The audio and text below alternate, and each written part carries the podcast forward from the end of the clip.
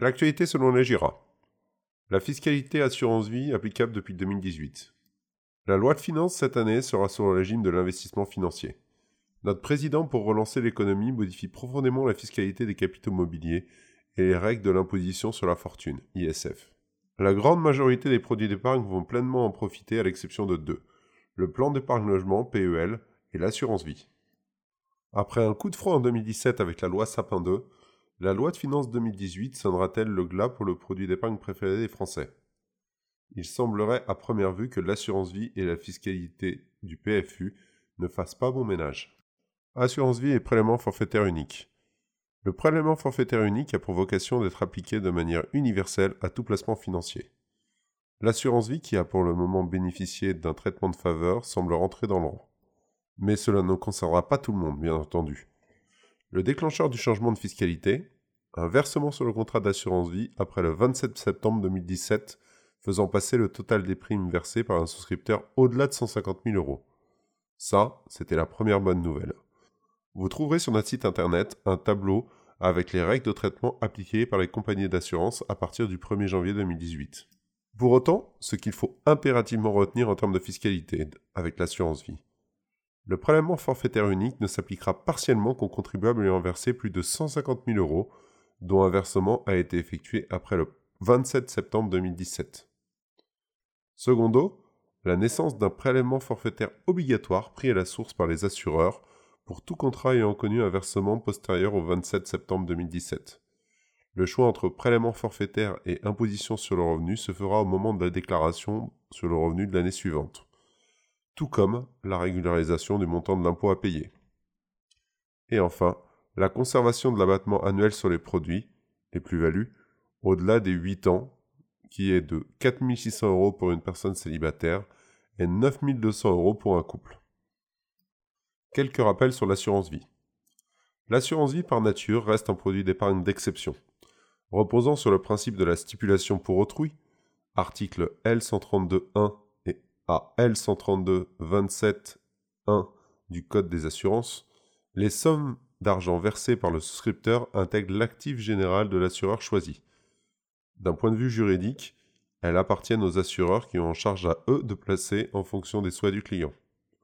De ce fait, le bénéficiaire, en cas de décès, et le souscripteur, en cas de vie, deviennent créanciers de l'assureur. Cela leur confère un traitement fiscal spécial, aussi bien en cas de vie qu'en cas de décès.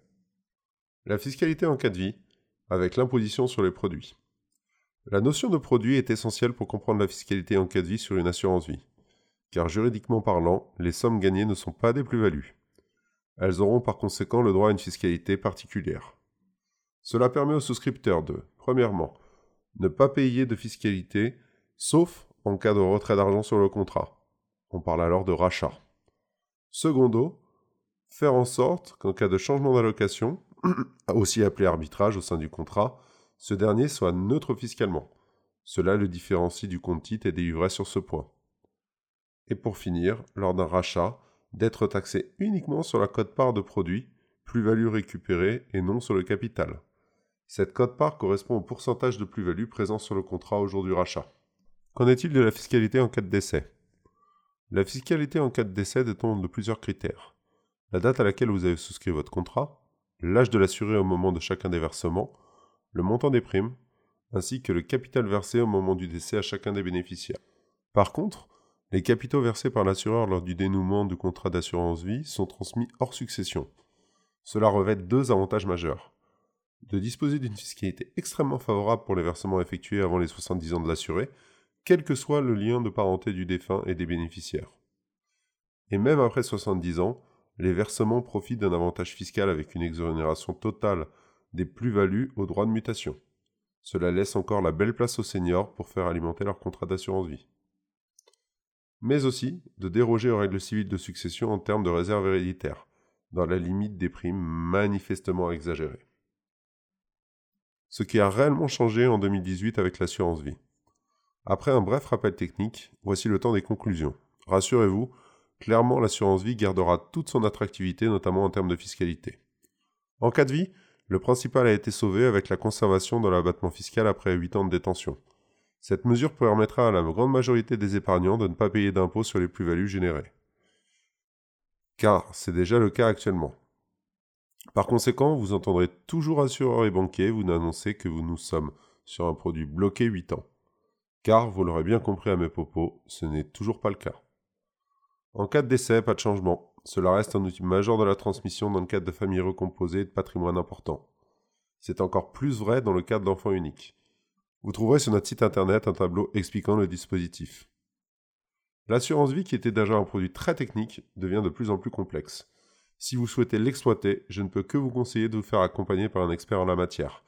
Il est rare de trouver un produit d'épargne aussi polyvalent et incomparable en termes de transmission.